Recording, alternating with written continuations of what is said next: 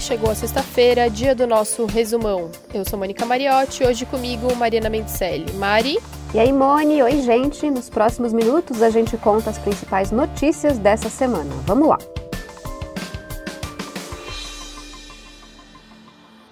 Nessa semana, o Brasil ultrapassou a marca de mais de um milhão e meio de casos de Covid-19 e chegou a mais de 62 mil mortes. Com isso, o Brasil continua atrás apenas dos Estados Unidos em número de casos e de mortes. Por lá, 37 dos 50 estados registraram aumento de casos nos últimos 14 dias. E o país bateu seguidos recordes no número diário de novas infecções. Só na quinta foram 51 mil. Pois é, Mone, voltando ao Brasil, em junho, o novo coronavírus avançou pelas regiões sul e centro-oeste, Enquanto o número de mortes pela doença teve alta de quase 55% no país todo entre 8 e 28 de junho, no centro-oeste o crescimento foi de 191%. No sul, o aumento foi de quase 105%. Estados como Amazonas, Ceará, Pernambuco e Rio de Janeiro, a taxa de contágio está perto de 1. Já no centro-oeste, ela ainda gira em torno de 1,3, o que quer dizer que cada 100 infectados tem potencial de infectar outras 130 pessoas. Pois é, Mari, o Mato Grosso foi o estado que teve o maior aumento de mortes em todo o país no mês de junho. Já o número de casos cresceu de forma mais acentuada em Goiás. Em 20 dias, o estado viu os casos aumentarem 246%, enquanto a alta no país foi de 89%. Para você ter uma ideia, 84% dos casos de Covid-19 em Goiás foram registrados apenas no último mês. É, mas as coisas não estão tão melhores assim em outras regiões. O estado de São Paulo teve um aumento de 112% no número de casos, em junho. Na capital, um estudo mostrou que o percentual de pessoas infectadas com coronavírus nos bairros pobres é duas vezes e meia maior do que nos bairros ricos.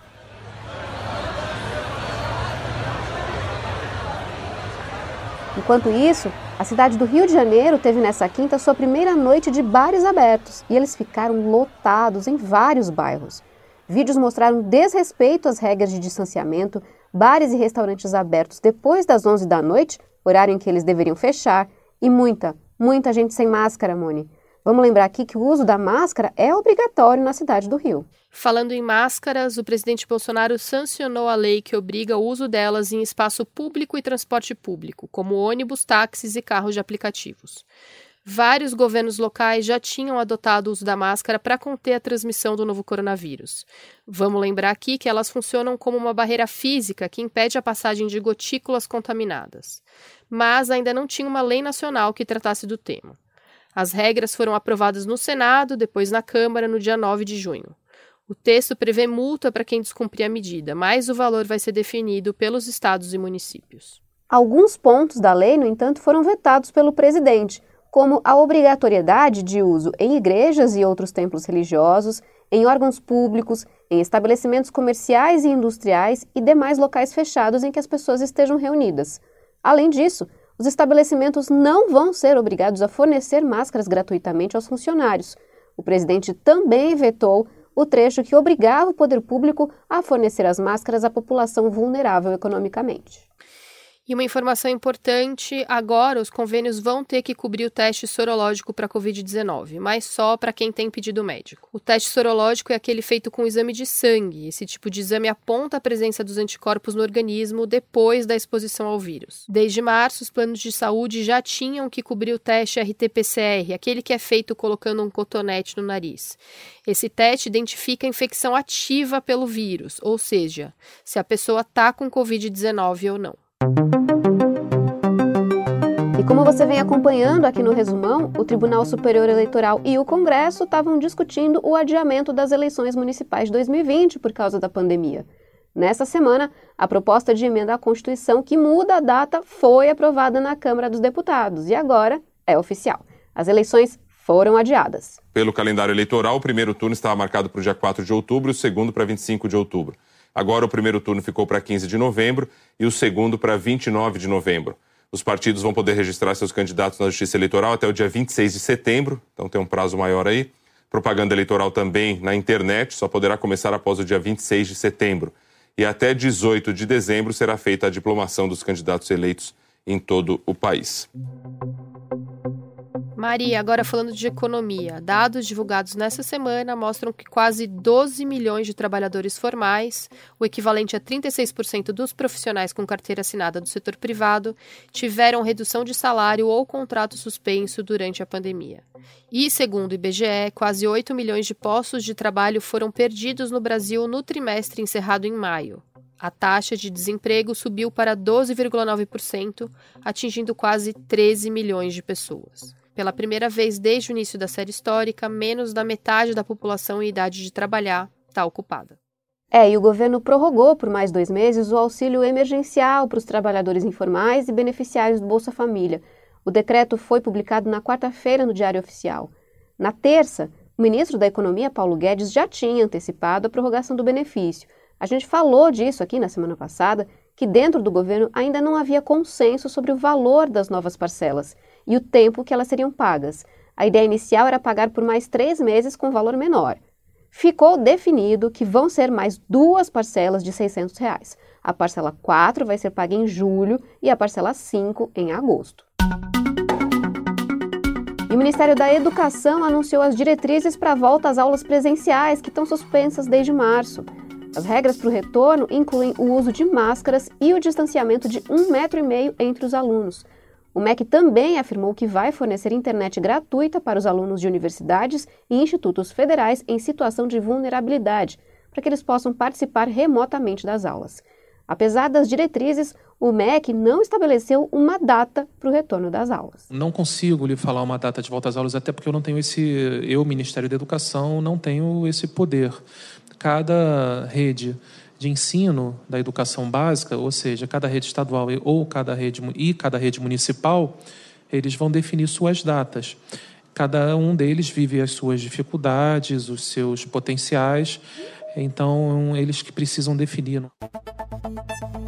Enquanto isso, o ministro da Educação, que tinha sido indicado por Bolsonaro, caiu antes mesmo de tomar posse. Carlos Alberto Decotelli pediu demissão depois de ver vários pontos do currículo dele contestados. O Decotelli entregou a carta de demissão na terça-feira.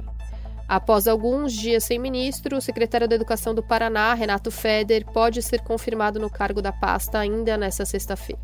Feder era um dos cotados para a vaga quando Abraham Weintraub deixou o governo, mas Bolsonaro acabou escolhendo Decotelli. E nessa semana teve atualização nas investigações do caso do menino Miguel, aquele garotinho que morreu no dia 2 de junho. A mãe dele trabalhava em um prédio de luxo no Recife. O Miguel ficou com a patroa enquanto a mãe teve que sair para levar o cachorro da patroa para passear. Ele caiu de uma altura de 35 metros depois que entrou sozinho num elevador. O laudo pericial apontou uma contradição na versão que a ex-patroa da mãe do menino contou à polícia. Sari Corte Real contou sobre os momentos que antecederam a queda do Miguel do nono andar. Ela negou ter apertado o botão da cobertura antes de deixar Miguel sozinho no elevador, mas a perícia provou o contrário. O documento aponta que ela tocou sim no botão da cobertura. Os peritos não encontraram vestígios de outra pessoa nem no corredor e nem no nono andar. No mesmo dia do depoimento, Sari, que é mulher do prefeito de Tamandaré, no litoral sul de Pernambuco, se encontrou com a mãe do Miguel, Mirti Souza.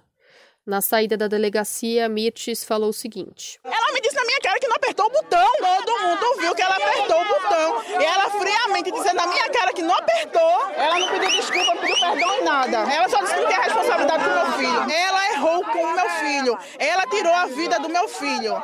Então, ela é que tem que pagar. Na quarta-feira, o inquérito policial foi concluído e Sari Corte Real foi indiciada por abandono de incapaz que resultou na morte do menino a pena pode ser de 4 a 12 anos de prisão. Vamos lembrar aqui que Sari chegou a ser presa por homicídio culposo, aquele quando não há intenção de matar, mas ela foi solta depois de pagar fiança de 20 mil reais. Agora ela responde ao processo em liberdade. E um ciclone chamado de ciclone bomba devastou partes da região sul do país essa semana, causando a morte de 10 pessoas, além de ferir centenas e destruir muitas casas. Em Santa Catarina, as rajadas de vento foram de mais de 100 km por hora na terça-feira. Deixaram mais de 580 mil imóveis sem energia elétrica. Os prejuízos no estado, que foi atingido em pelo menos 135 municípios, fizeram o governo decretar estado de calamidade pública. Nossa! O ciclone bomba não ficou só no sul. Ele causou vendavais também no Sudeste. No litoral de São Paulo, lanchas e barcos afundaram. Na quinta-feira, ele chegou ao oceano e agora se afasta do Brasil. E nessa semana, uma campanha de boicote ao Facebook repercutiu muito. Empresas como Coca-Cola, Starbucks e Unilever decidiram reduzir e até mesmo suspender as propagandas delas nas redes sociais, isso para pressionar o Facebook e o Twitter a tomarem medidas mais rígidas contra postagens que tenham discurso de ódio. Toda essa pressão das empresas deu origem à criação da campanha Stop Hate for Profit, isso é, dê um basta no ódio por lucro. Essa campanha foi lançada esse mês por um site que tem esse mesmo nome, que reuniu mais de 160 empresas que firmaram um compromisso para parar de comprar anúncios no Facebook. Mais de 600 marcas já aderiram à campanha. Segundo a agência Bloomberg, com a retirada de publicidade por grandes empresas, as ações do Facebook tiveram uma queda de 8%, uma perda de quase 307 bilhões do valor de mercado dela.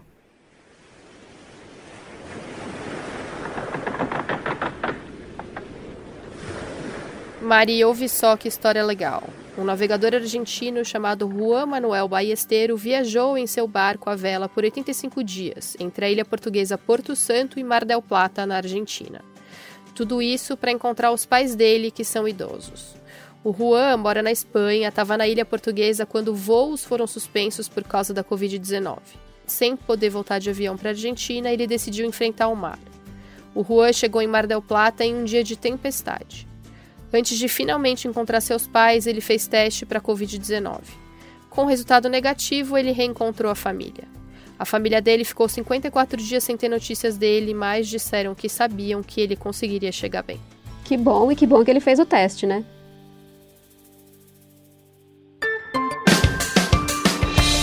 Esse foi o Resumão, o podcast semanal do G1, que está disponível no G1, é claro, no Cashbox, no Apple Podcasts, no Google Podcasts, no Spotify, no Deezer ou na sua plataforma preferida. Se você gosta desse podcast, mas ainda não segue a gente, faça isso agora mesmo. Assim você fica sempre sabendo quando um novo episódio é publicado. Esse programa foi feito à distância por nós e também por Jéssica Rocha, Isabel Seta, Vivian Souza e Fernando Otto. A gente fica por aqui. Um ótimo fim de semana para você. Se cuidem, fiquem em casa.